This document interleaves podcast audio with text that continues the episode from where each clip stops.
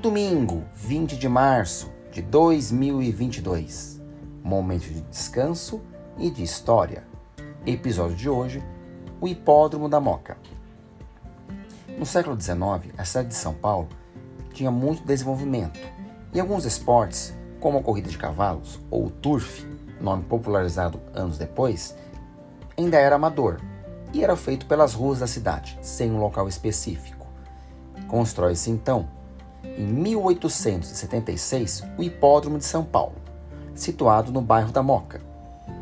Esta área teve grande desenvolvimento e muita gente foi para aquela região. A cidade paulistana ia para lá manhãs e tardes, nas competições de cavalo, muito agradáveis para aquela época. Iam de carruagem, carro, trem.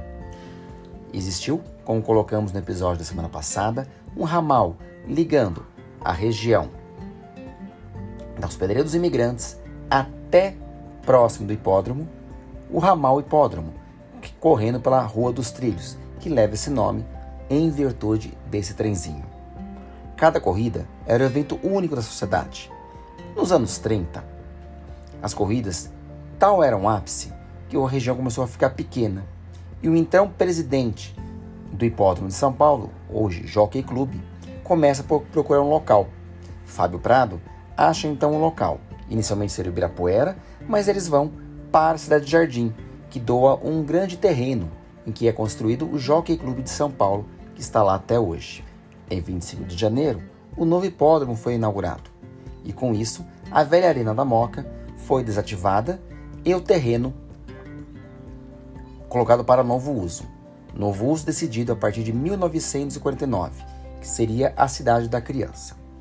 Parcialmente construído, nos anos 60, temos ali a construção das hoje escolas Fábio da Silva Prado, Neuza Baceto, que foi uma divisão anos depois do Fábio Prado, a Biblioteca da Moca, os espaços onde nós temos hoje a Subprefeitura Moca, todo o clube da cidade, a UBS Moca.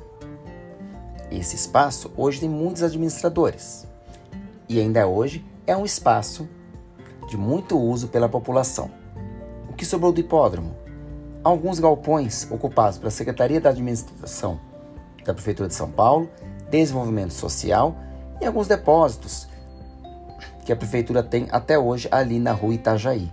Eram ali as cocheiras do hipódromo, situado de fato do outro lado do hipódromo, dividido pela rua Bresser.